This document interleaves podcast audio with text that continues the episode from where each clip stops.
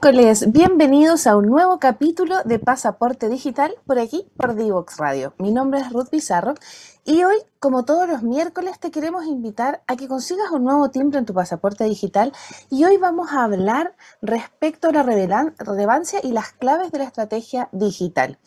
Sí, porque yo sé que tú también te has preguntado cómo mejorar el rendimiento y el alcance de la empresa sin incorporar tecnología Hoy ya sabemos que es casi imposible. Por eso, la transformación digital ha irrumpido en las organizaciones, obligándolas a cambiar sus modelos de negocio para poder subsistir, por lo que contar con una estrategia digital es imprescindible. Pero, ¿cuáles son las claves para diseñar una estrategia digital? O cuáles son las ventajas de tenerla. Todo esto y más veremos de la mano de un experto en marketing digital. En el siguiente bloque se va a sumar a nuestra conversación Juan Pedro García, él es socio director de Eddy. Y vamos a hablar de este tema, de la relevancia y la clave de la estrategia digital. Vamos a tratar de que hoy entiendas por qué es importante en qué consiste la estrategia digital, eh, cuáles son las herramientas que hay disponibles, ¿cierto?, para eso y cuáles son las claves para el diseño de una buena estrategia digital. Recuerda que nos puedes escuchar por Divox Radio a través del link y nos puedes dejar tus comentarios, así que no vamos a hacer más preludio y nos vamos a ir a nuestra primera pausa para volver luego a conversar con Juan Pedro García respecto a la relevancia y las claves de la estrategia digital aquí en Divox Radio. No te vayas. Divoxradio.com Diseñando el futuro.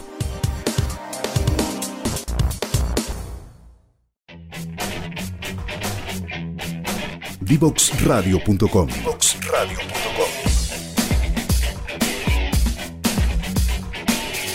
Conversaciones que simplifican lo complejo.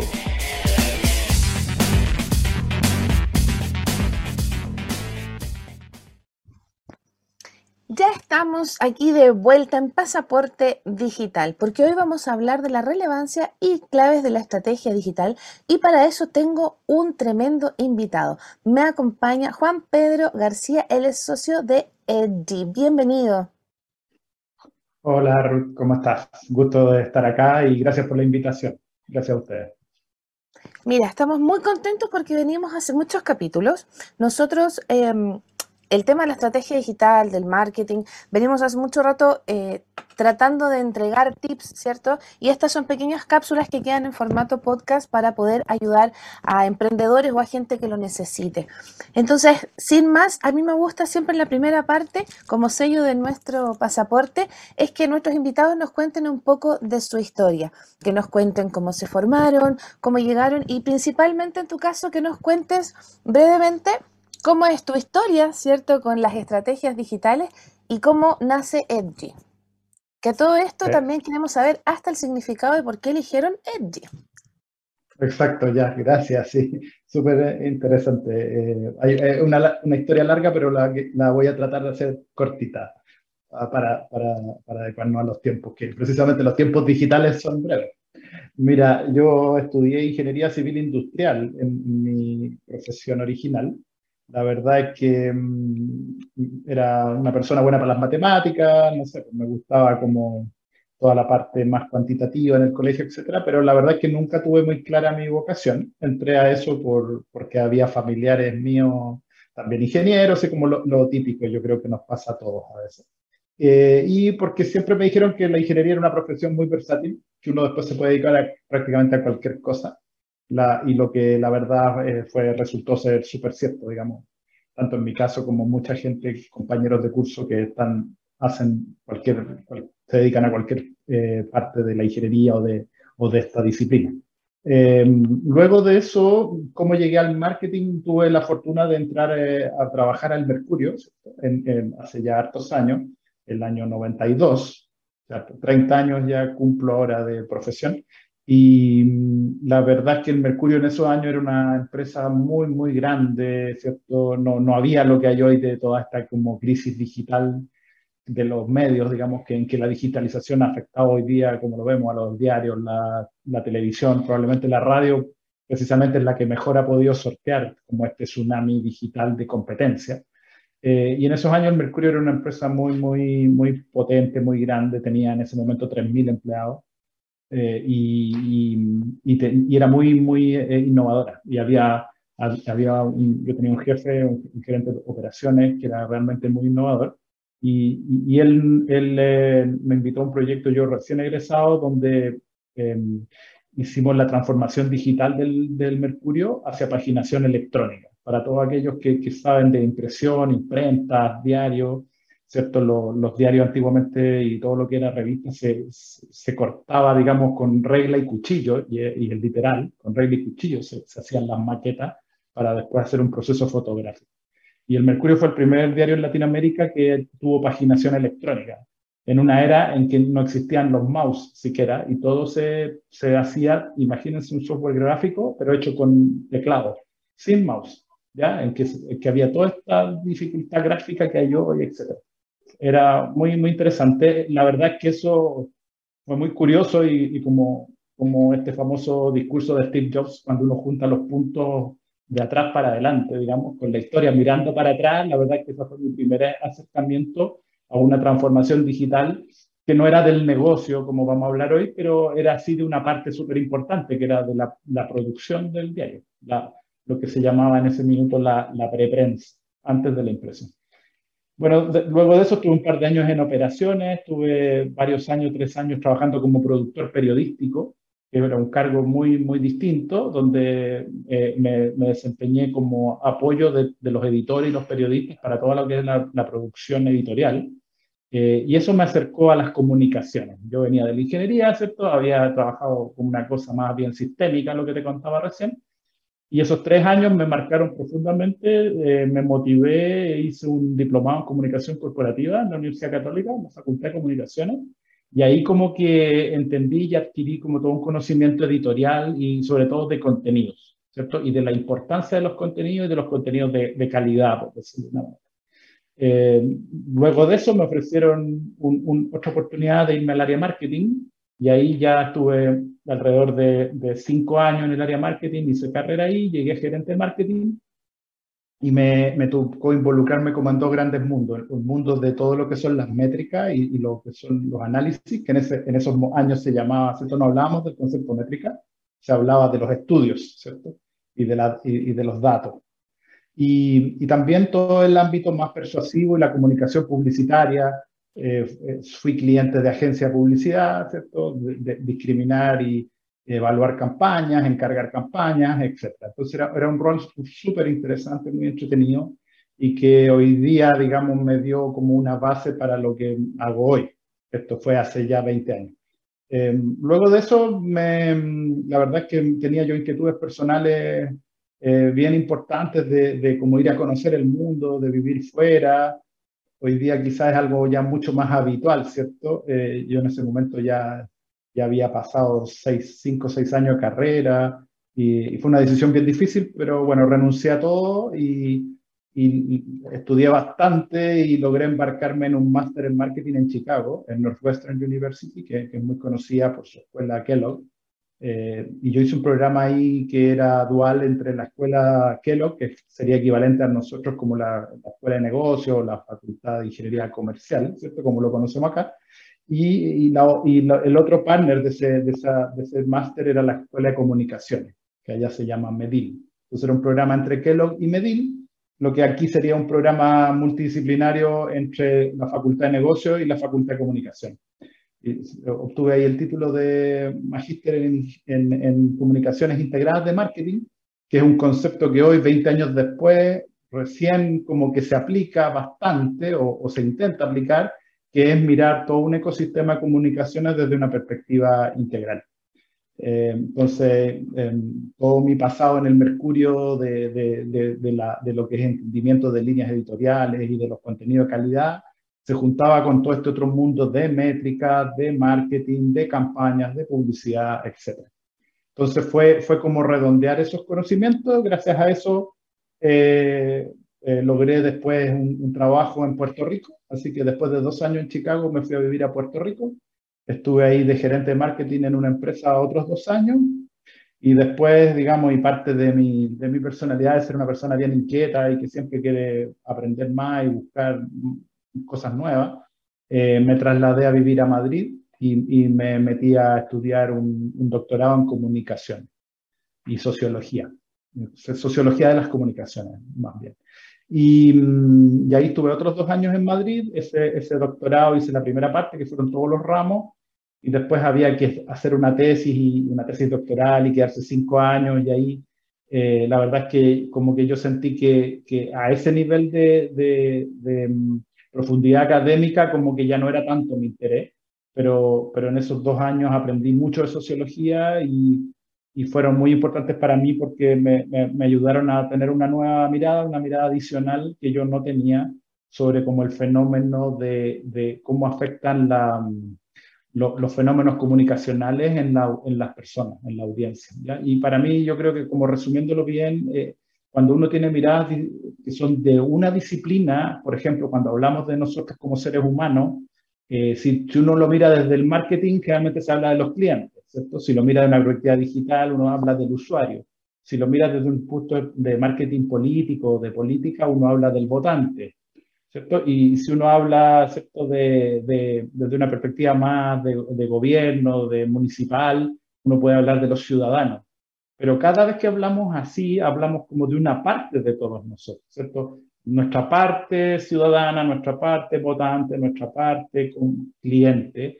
Pero yo sentía que, que eso necesita una visión integral porque nuestro, nuestro, nuestra parte votante o nuestra parte ciudadana podría afectar nuestra parte cliente, entre comillas, o sea, son inseparables, ¿cierto? Y, y nuestra relación con las marcas, y, y, por ahí era donde venía mi inquietud, cómo desde las marcas uno le habla a la persona o uno se relaciona con la persona desde una perspectiva integral.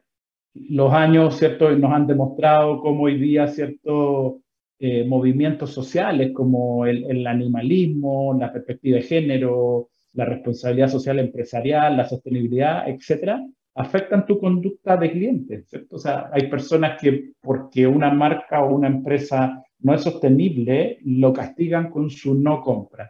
¿Te fijas? Entonces, para mí esa inquietud nació de una manera espontánea, sin, sin la visión que hoy día uno podría tener y decir, mira, en, realidad esto es bien lógico. En esos años, eh, eh, yo estudié el doctorado, lo estudié el, el 2006, 2007 son 15 años ya. Entonces, mirando los puntos para atrás, las cosas se conectan eh, y, y, en realidad me ha ayudado a tener una visión lo más integral posible de los fenómenos comunicacionales y de marketing con los que me toca trabajar en el día a día.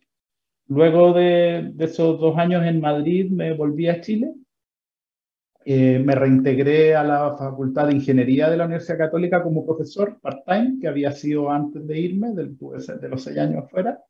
Eh, y, por, y por diez años hice clases en el Magíster de Ingeniería Industrial y alrededor de cuatro o cinco años en el Magíster de Innovación. Que me tocó ahí ser parte del comité de innovación que, que echó a andar un poco este proyecto. Me invitaron como como un miembro de la escuela, pero que podía dar una visión externa, ¿cierto? Como alguien que estaba en el mercado eh, y versus todos mis otros colegas que tenían una visión más bien 100% académica. Entonces yo era como el encargado, un poquito el embajador de los que estábamos afuera. Eh, y en paralelo también me invitaron a hacer clase a la Facultad de Comunicaciones y, bueno, y eso ha sido como el sello de hoy día laboral mío y como como ser un puente y ser un traductor entre el mundo de los ingenieros y el mundo como más bien de los periodistas o del marketing. Y, me, y trabajo muy en ese, en ese, en ese, como en esa bisagra.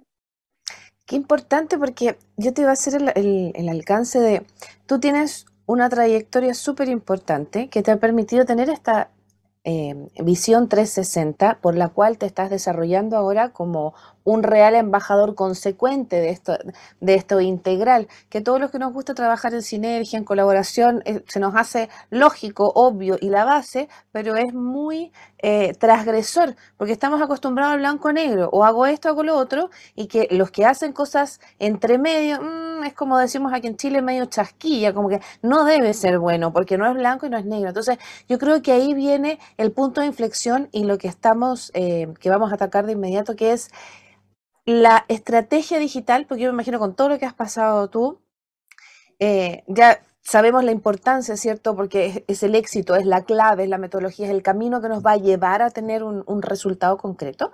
Pero aquí yo también quiero mezclarlo con todo lo que nos has contado, que es muy entretenido y da como para varios programas más, Pero yo creo que a esta altura tú ya tienes tu propio concepto o quizás tu propia receta de estrategia. Aquí hemos escuchado muchos expertos hablar de sus tipos de estrategia. Y a mí me encantaría que a través de toda esta tremenda experiencia que tienes desde los números, ¿cierto? desde las habilidades eh, blandas, las habilidades que son más eh, científicas, tú has podido tener tu propia experiencia y nos encantaría poder escuchar para ti las claves de la estrategia. O sea, ¿en, qué consiste? O sea, ¿cuáles son los pilares de una estrategia digital según toda esta tremenda experiencia que tienes tú? Sí, mira, la verdad es que nosotros, yo me he dedicado a, esto los últimos 13 años, ya que estamos en Edgy, que dentro de lo que tú me preguntabas al principio por qué Edgy, eh, una de las acepciones o de los sueños que nosotros nos pusimos cuando creamos la empresa era de, de estar siempre a la vanguardia, de tratar de estar siempre evolucionando. Y, y Edge ¿cierto? Tiene como la acepción más conocida de filo, ¿cierto? Pero también en el diccionario se encuentra la, la otra acepción que es como ah, relacionado con, con, con, estar en la tendencia, ¿ya? Entonces, para nosotros fue como bien natural después de, de hacer un, un, taller interno como de sueños, que, que hoy día es un producto que nosotros tenemos, un taller de sueños y de esencia futura, eh, no, no, nos, nos, encontramos con, con, buscar una marca, pero que hiciera sentido al sueño de los fundadores. ¿ya? Y, y, me conecta con lo que tú comentas ahora, o sea, cuáles son parte de, como de estos pasos claves para poder tener una buena estrategia digital. Eh, lo primero es como tener una visión desde dos puntos que pueden parecer un poco contradictorios, que es ser primero muy fiel a tu historia y a tu trayectoria y a lo que tú quieres formar como empresa, de dónde vienes, por un lado, ¿cierto? Y que, y que hay un autor que se llama Jim Collins que, que habla de, de, de, todo lo que es tu esencia y tu historia, ¿ya? Como, como marca y eventualmente cuando estás creando un emprendimiento, de lo que tú quieres traer como herencia. Y por el otro lado, ¿cierto? Eso se puede resumir muy bien en, en una pregunta que es bien clave que uno se tiene que responder, que es ¿para qué existe mi organización? Entonces la respuesta tiene que siempre partir por existimos para, existimos para lograr tal cosa. Entonces, eh, preguntarse eso, con, todos los emprendedores que a mí me toca mentorear, que, hago harta mentoría, eh, trabajamos eso y después, en segundo lugar, cuáles son mis sueños grandes y audaces. Estos dos conceptos salen de, de Jim Collins. Eh, entonces, de alguna manera es cómo voy y miro al futuro y como sueño, pero sin perder mi esencia histórica y sin traicionar mi esencia histórica. Eh, esos son los dos puntos clave para partir haciendo una propuesta de valor que de, verdad eh, me represente por un lado y que tenga un foco de futuro.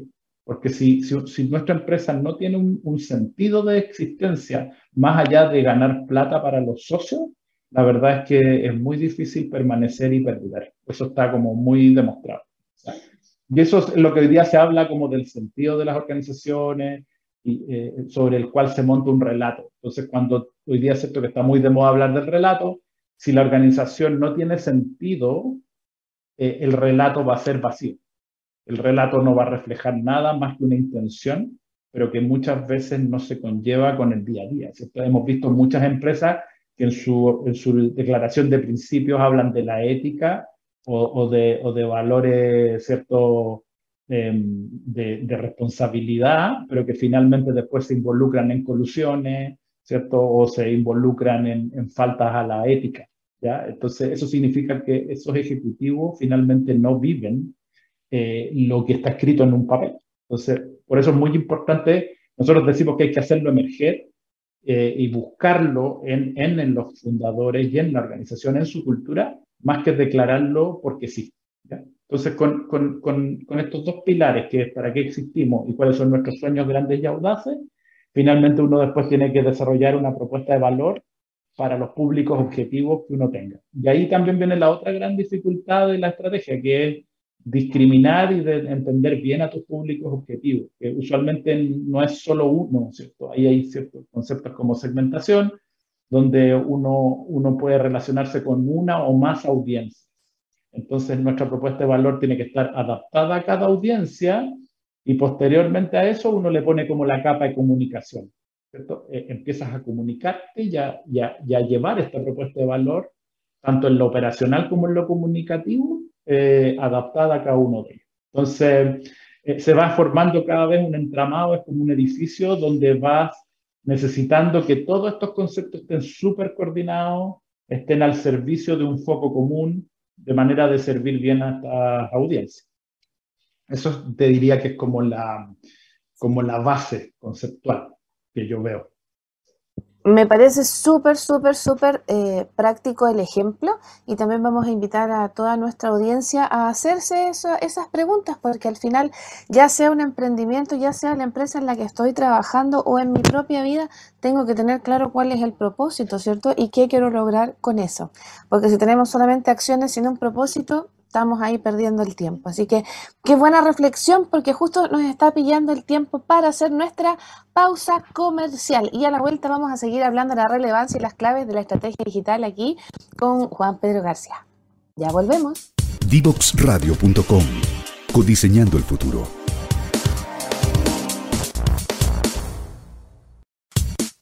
Divoxradio.com Codiseñando el futuro.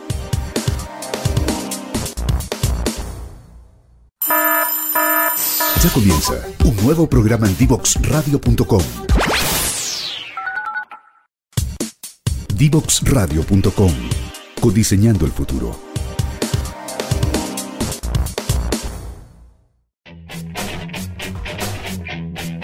Divoxradio.com.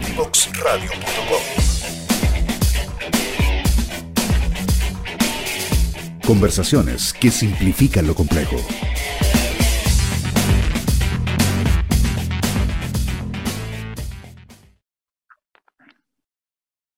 Estamos de vuelta aquí en Divox Radio. Estamos hablando de la relevancia y las claves de la estrategia digital. Para eso, obviamente, estoy acompañada de un experto. Estoy hablando con Juan Pedro García. Él es socio de Edgy y como nos contaba en el bloque anterior, Edgy es porque ellos querían ser como estar siempre a la vanguardia, no tener a la vanguardia, no tener edad, no caducar, ¿cierto? Y ellos obviamente lo están logrando con toda eh, la fuerza y con la energía que están trabajando para que todos podamos disfrutar de ese conocimiento. Porque les voy a contar un, un, pequeño secretín. Estábamos en, la pausa conversando y eh, Juan Pedro hace mentorías también, así que ahí para que lo sigan en LinkedIn y le, le puedan preguntar eh, lo que ustedes quieran. Para retomar, estábamos hablando en qué consiste una estrategia digital y su importancia, ¿cierto? Estábamos diciendo que tenemos que tener estos dos pilares que nos estaba comentando nuestro profe, que decía que tenemos que entender nuestra historia y entender para qué estamos haciendo, ¿cierto? Lo que sea, ya sea el producto o servicio, etcétera. Para seguir, te doy el micrófono porque quiero que nos cuentes dos cosas. Uno, ¿a qué le llamamos herramientas digitales? ¿Cierto? Y de las herramientas que llamamos digitales, ¿cuáles son las que están disponibles que tú nos podrías recomendar? Sí, mira, yo creo que, es bien importante como discriminar dos capas de la estrategia digital. Uno, hoy día, ¿cierto? Y con la pandemia probablemente se, se aceleró muchísimo, que es como transformamos como el corazón de nuestro negocio a digital, que eso es, como ya nuestro modelo de negocio viviendo en digital. Eso uno. Y eso hay que separarlo muy bien de nuestra estrategia de marketing y comunicaciones digitales. Me explico. O sea, por ejemplo, si yo soy una empresa que produce productos físicos que se venden en un supermercado, por ejemplo, no sé, cualquier, cualquier línea de negocio, eh, detergentes, por decir algo, ¿cierto? Ese producto vive en el mundo físico eh, y, y, ese producto no es digitalizable per se, ¿cierto? Como, como producto limpiador, por ejemplo, o detergente pero sí una empresa que siempre salió o se distribuyó, ¿cierto? Siguiendo el ejemplo del detergente, se distribuyó por dos canales mayoritariamente, ¿cierto? Muy grandes. Uno, usualmente se habla, ¿cierto? El canal de supermercado, ¿cierto? Y el otro por el canal de almacén, ¿cierto? Y ahí hay toda su red de distribución, etc. Entonces, yo cómo digitalizo mi negocio hoy día, por ejemplo, en, en, en todas estas empresas que usualmente, ¿cierto? En el mundo académico llamamos B2B, ¿cierto? De business to business, ¿cierto? Los detergentes en general se vendían a través de estos intermediarios. Es digitalizando nuestro negocio, nosotros qué logramos hacer es transformarnos en, en, complementar este negocio B2B con un negocio B2C, o sea, directo al consumidor, eh, a través de lo que hoy día conocemos, ¿cierto? Como los e-commerce, ¿cierto? O u otras redes de comercio electrónico que llegan a público final, como por ejemplo Amazon o Mercado Libre, ¿cierto? Que son, ¿cierto? Los, los, llamados portales, ¿cierto? De, de, negocios, ¿cierto? O, o, este tipo de plataformas. Entonces, a ese nivel, eh, uno lo que hace es que transforma su negocio y le pone una componente digital y usualmente la más popular hoy día es que nuestro negocio que era B2B puede ser B2C. Si además en un negocio eh, tradicional éramos B2C, con, con, lo digital pasa similar, digamos. O sea, puedo llegar a más gente, puedo llegar sin intermediario, puedo eh, hacer una venta directa, ¿cierto? Directa al consumidor, en Estados Unidos también se habla de, de D2C, D2C. ¿cierto? Que es direct to consumer, ¿cierto? Y que más bien se refiere a que dejo de tener intermediarios. Entonces, al cortar esa cadena de, intermediarios, finalmente la empresa lo que puede hacer es, por, tiene dos caminos, ¿cierto? Vendo al mismo precio y tengo más margen, porque al no haber intermediario, yo gano más como productor o creador, o eh, el, ahorro del canal lo traspaso a precio y mis clientes eh, lo pueden adquirir a un menor valor ¿cierto? Y yo quizás puedo tomar más cuota de mercado. Entonces ahí estamos hablando de, un negocio que se digitaliza en, su matriz o en su ADN principal, que, es como su, red comercial, su manera de llegar al público, etc. ¿cierto? Hay, hay negocios que hoy día nosotros vemos eh, y la gente más joven, ¿cierto?, cree que son 100% digitales o que siempre fueron 100% digitales. Me, me, me, gusta poner el ejemplo de Netflix, ¿cierto?, que para las generaciones jóvenes es una empresa que nació de streaming, pero uno que es más viejito ya, digamos, eh, cuando yo vivía en, Estados Unidos, yo era cliente de Netflix con, sobres, con, con, películas en DVD, ¿cierto? Entonces uno se metía a una página web y en la página web solo lo único que podía tener era una lista de, de preferencias, ¿cierto? Y ellos por correo, literalmente correo, te mandaban dos o tres DVD a tu casa, tú veías esas películas, las echabas en un sobre al buzón y se las devolvías. Y cuando ellos recibían esa película, te mandaban otra. Y uno estaba suscrito a un plan, pero era totalmente físico. O sea, la web te ayudaba, de alguna manera la web en ese momento o lo digital era un facilitador de una parte del proceso, pero no existía el streaming como lo conocemos hoy. Entonces, la verdad es que a mí me encanta el ejemplo de Netflix porque es una empresa que no es 100% digital o no fue o no era.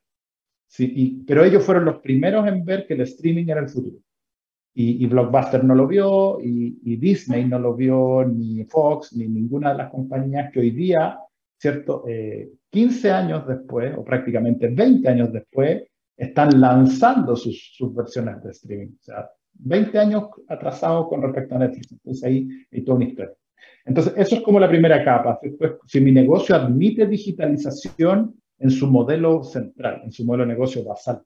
Y después lo otro es la capa de una digitalización de tu marketing y tus comunicaciones, que eso es para todos, ¿cierto? Todos podemos digitalizar nuestro marketing y nuestras comunicaciones y básicamente ahí, eh, ¿cierto? Lo hacemos a través de, la, de, de, dos, tres, cuatro grandes canales. Uno, las redes sociales, otro, nuestro propio sitio web, que debería ser nuestra vitrina y centro de nuestra oferta de valor. Y si es transaccional, si es e-commerce, etcétera, además ser un e-commerce eh, el canal, ¿cierto?, de, de, todo lo que es anuncios digitales, ya sea por palabras, los AdWords, por los banners, ¿cierto?, canales de atracción comercial, digamos, de, de anuncio. Y por último, el email marketing, que, que me encanta hablar de eso porque eh, es muy vilipendiado y mucha, mucha gente, ¿cierto?, habla de que el email es, es como que es puro spam o está muerto, pero la verdad es que cuando uno lo hace bien, lo hace con prudencia, con buenos mensajes y con, y con respeto al usuario que está al otro lado, es un canal extraordinario. De hecho, en el e-commerce es un canal que da en general mucha más venta que un canal de anuncios como banners o redes sociales. En general, ah, depende mucho de los rubros. Entonces, em, para nosotros crear una capa de comunicación, de marketing y de comunicaciones digitales, eh, tenemos que crear un relato, ¿cierto? Nuestra, nuestra, nuestros contenidos. Y eso hoy día es lo que uno, nosotros en el lo que más nos toca apoyar a nuestros clientes, y es donde más uno ve que hay esta carrera como por subirse, por nivelarse y por tener un relato consistente entre todas las plataformas y, lo que, que lo que esté comunicando tu, tu canal email, por ejemplo, sea similar o relacionado con tu canal redes sociales, y, donde estamos hoy día la mayor dificultad es que además si tenemos vendedores un call center o tiendas físicas, que haya una integración y que esos otros canales que son más bien físicos también estén coordinados y haya una comunicación integrada y al mismo nivel. Y, lo que vemos hoy día es que muchas veces ¿cierto? uno promete algo en digital, pero después no se cumple eh, en, en, en, el call center o en el punto de venta ¿cierto? Y son las típicas historias que uno conversa a veces en los cumpleaños o en otras reuniones sociales y la gente te dice, oh, yo me relacioné con esta marca y, y, fui al punto de venta y nadie me pescaba o ya no tienen vendedores y, y, nadie, me, nadie me asesora, etc. Tal cual. Yo ayer lo reclamaba, de hecho, por redes sociales, que hace mucho tiempo que no iba a un centro comercial y me impactó que nadie te, o sea, yo estoy, tenías en mi mindset era que tú llegas y a mí me, yo soy usuaria antigua. yo soy la usuaria que me gusta interactuar y que la persona que está en la tienda sabe lo que tiene en su tienda y colabora contigo. Para mí es súper disruptivo como esas personas que están y les preguntas algo y sabes tú más como usuario que has ido más veces a la tienda que yo como vendedor. Entonces, eh, respecto a lo que nos estás contando y las herramientas que hay disponibles en los distintos canales, me encantó lo que dijiste, el correo electrónico, porque además el correo electrónico yo creo que estamos todos muy, muy, muy eh, de acuerdo que nos da confianza. Es un medio de respaldo. Yo creo que eso, está arraigado en nosotros y, y, no se va a ir tan fácil, ¿cierto? Con estas aplicaciones, por más que hayan certificados y cosas digitales. Y por lo mismo, según todo lo que nos estás contando, ya sabemos que tenemos que tener eh, nuestra historia, que tenemos que tener un propósito, que tenemos que entender bien cuáles son las herramientas que yo puedo manejar, dependiendo del tipo de servicio o producto que estoy haciendo, pero cuáles serían las claves para el diseño de una estrategia, de una estrategia digital. ¿Cuál sería así concretamente? Sí, como, como te comentaba, sería lo primero que, nosotros eh, creo que está en el centro de la metodología y que nosotros aplicamos siempre, es, es eh, diseñar un ecosistema de redes y plataformas. Eso es lo principal, o sea, definir. Un poquito lo mismo que estábamos conversando, pero ya un diagrama que sea tangible, ¿cierto? Que uno lo pueda ver, lo pueda imprimir, aunque esté en un PowerPoint, ¿cierto? Pero que sea visible y decir, mira, usualmente lo que hacemos es que eh, lo que es normal hoy día es que el, un sitio web es el centro de mi estrategia digital a, ese lugar tienen que converger todas las visitas y, después ponernos, em, digamos, en una visión de dónde está mi audiencia, qué redes usa mi audiencia o qué plataformas usa mi audiencia y crear una presencia de marca en esas redes donde estoy. Entonces, hoy día usualmente, ¿cierto? Si hacemos un proyecto que es más B2B, más de relación entre empresas, ¿cierto? Tenemos usualmente que tenemos un sitio web, tenemos un canal de LinkedIn, tenemos un, email marketing con newsletter o, comunicaciones masivas vía, vía, vía, vía email. Y eventualmente, si tenemos presupuesto, por ejemplo, que podríamos recomendar es tener eh, una agencia de, de, comunicaciones, de PR, como le llaman los gringos, ¿cierto? Para poder relacionarnos con la prensa, ¿cierto? Y aparecer eh, en, en, en, suplementos o programas apropiados, que podrías, así un ejemplo rápido, ¿cierto? Podríamos aparecer en el diario financiero, nos podría interesar estar en, el pulso de la tercera, en Radio Pauta, eh, en algunos suplementos, por ejemplo, como el mercado mayorista de las últimas noticias, dependiendo del rubro donde nos movamos. Entonces, ese sería el ecosistema para un, para un B2B. Para un emprendimiento digital, ¿cierto? Lo más probable es que vamos a tener nuestro sitio web, que va a tener un e-commerce inside, digamos, interno, eh, tener presencia en aplicaciones, ¿cierto? Una aplicación de e-commerce también que, em, que sea ya sea propia o a través de un tercero, ¿cierto? Que hoy día una de las más populares para, para, para emprendedores que, que buscan una comisión atractiva eh, eh, puede ser estar en justo, ¿cierto? Que justo es como la aplicación hoy día más, más popular en términos de precio para un emprendedor, pero también uno, ¿cierto? Si es de alimentos, pues elegir estar en, en, alguna como Rappi o Pedidos Ya, etcétera, ¿cierto? Tener tu, tu email marketing también y tener eh, mucha publicidad en la medida que tengas presupuesto, ¿cierto? Fijarte un presupuesto en marketing en, en alguna tasa dependiendo de tus ventas ¿cierto? Y ahí, ahí depende del rubro, pero, pero en Estados Unidos se habla que por lo menos para empresas masivas en general gastan un 3% de sus ventas en marketing, ¿cierto? Eso le iba a preguntar, profe, que si era verdad que, desmitifiquemos, lo interrumpo brevemente, ¿es verdad que mientras más invierto en marketing es mejor para la compañía? O sea, va, es un círculo virtuoso que, que, no siempre se puede cumplir, o sea, que tiene, más bien tiene mucha, es una cadena compleja, porque, por ejemplo, si yo hago mucho presupuesto en marketing, pero con un mal mensaje o un mensaje poco atractivo, puede que yo, ese, ese, esa inversión en marketing se convierta en un gasto, en el sentido que no va a tener un retorno.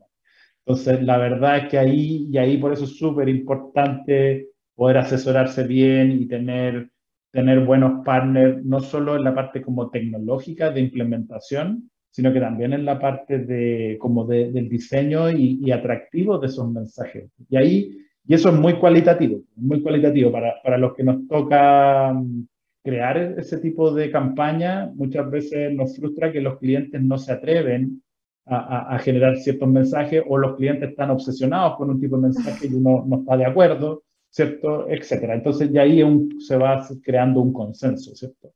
Em, eh, pero, pero básicamente, volviendo un poquito a, tu pregunta inicial, eh, lo que tenemos que hacer es crear un ecosistema adecuado, ¿cierto? O sea, por ejemplo, hoy día una gran interrogante para muchas marcas es ¿debo o no debo estar en TikTok?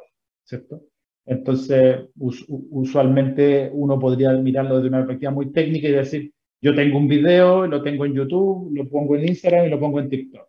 Pero si uno lo mira desde una perspectiva un poquito más fina, cada una de estas redes tiene una personalidad. Tal como las marcas tienen personalidad, estas redes tienen personalidad. ¿cierto? Entonces, TikTok es como, es como el, el, el, joven irreverente, ¿cierto? Muy, muy, con mucho humor, ¿cierto? Etcétera. Eh, y YouTube es una red que también es audiovisual, pero es más seria, de contenido más extenso, donde el usuario va, va a estar en otra disposición y con otro timing. Entonces, finalmente, hoy día, claro, uno desde la perspectiva del video, yo tomo un video y lo puedo subir a cada red pero desde una perspectiva mucho ya más fina, eh, uno lo que recomendaría como asesor es decir, ¿sabes qué? Pues el mismo mensaje, pero tienes que hacerlo de un modo lúdico, eh, mucho más quizás suelto, casi humorístico para subirlo a TikTok, versus ese mismo mensaje, darlo de una manera más seria en YouTube y quizás de una manera como más, más bien intermedia y para, pensando en un público un poquito más adulto, joven, en Instagram y en, y en, TikTok para, para jóvenes. Entonces, eh, lamentablemente, todo esto que hablamos suena súper bonito, pero es súper caro, porque si yo hago el mismo video tres veces con estos tonos, solo cambiando el tono y estilo, me va a salir súper caro, no queda asequible a, un, a una pyme, por ejemplo, un emprendedor, y uno finalmente termina con un video que lo sube a todas partes y no funciona, o no funciona bien y funciona bien en algunas partes y no funciona bien en otras. Entonces, hoy día el gran tema es que los costos de producción del mundo digital no son baratos. Si uno lo quiere hacer así muy profesionalmente. Y ahí, viene una gran disyuntiva. Eso le iba a preguntar yo. ¿A las empresas les resta la credibilidad el TikTok? Yo creo que no. ¿ah? Yo, lo que yo creo sí es que es para algunas empresas. Para, para algunas empresas. O sea, las que van a poner los mismos videos de Instagram en TikTok, yo no te lo recomendaría. Creo que es una pérdida de esfuerzo. Pero hay marcas irreverentes, marcas juveniles, no sé, pues, así pensando en un WOM, un Red Bull, no sé, marcas que se ríen de sí mismas, además, marcas que, que, conviven con el humor. Lo que pasa es que en general las marcas no se atreven a reírse de sí mismas. Te, te fijas, en los ejecutivos, los que hemos sido ejecutivos y todo, nos da mucho temor, digamos, entrar al, al mundo del humor y para mí TikTok todavía es una, una red que tiene como componente principal el humor y la irreverencia. Entonces, es, complejo, es complejo. Pero finalmente estas redes empiezan a abrir la puerta a los anuncios porque necesitan financiamiento, porque si no la, plataforma no vive. Entonces ahí empieza la evolución, la evolución. Profe, tengo dos preguntas y nos quedan dos minutos y además hay que pasar también el, dato para que lo puedan eh, buscar.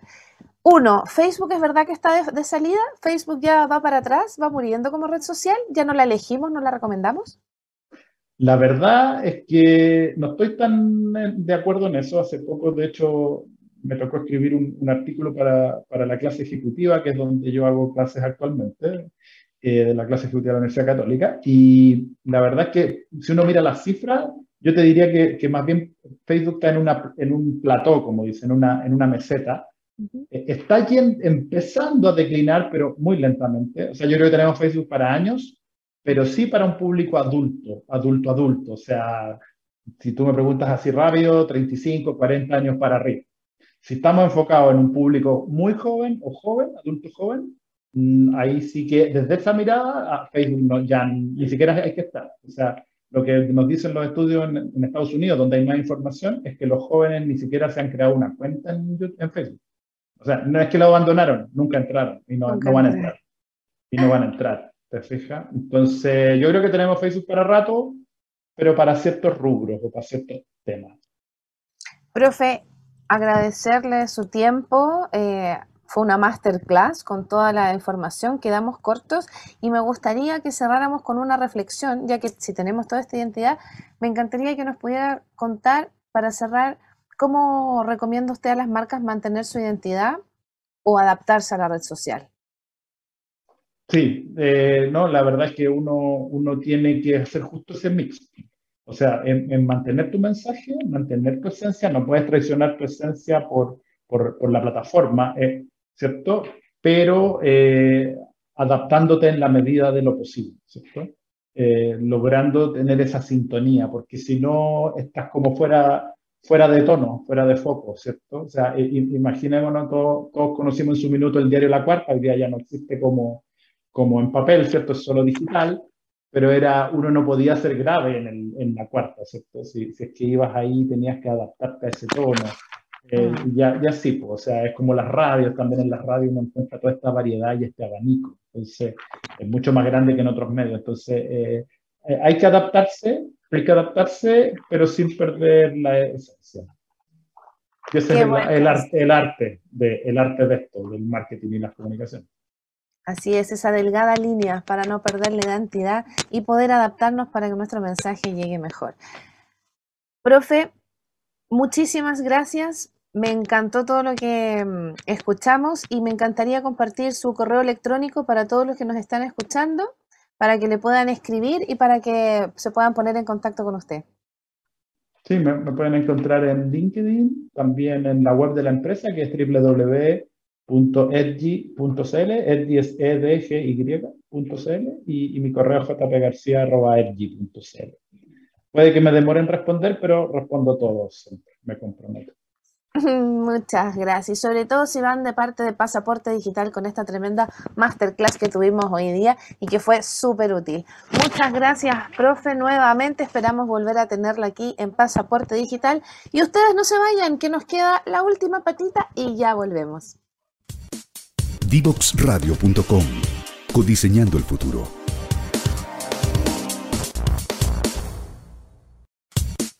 Divoxradio.com. Codiseñando el futuro.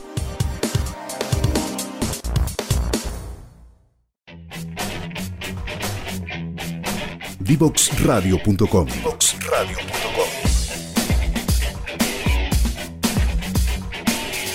Conversaciones que simplifican lo complejo.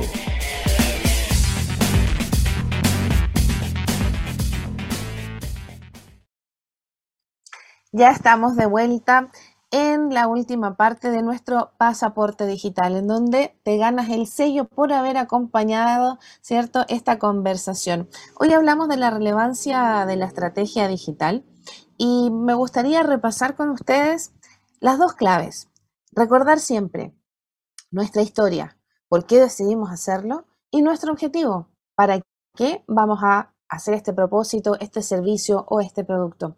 Recuerda también cómo nos enseñaron hoy que en la conversación de tener claro cuál es tu audiencia, cuáles son las redes en las que vas a entregar la información y por más de que te adaptes a esa red, no perder tu esencia.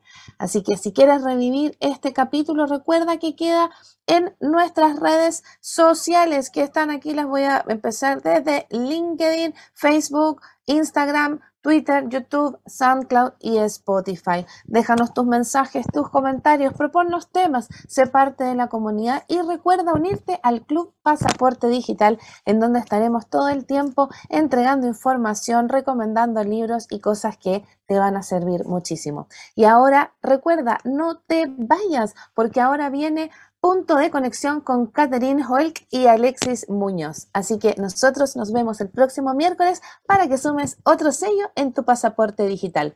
Un besito y que sigas bien la tarde. Chau, chau.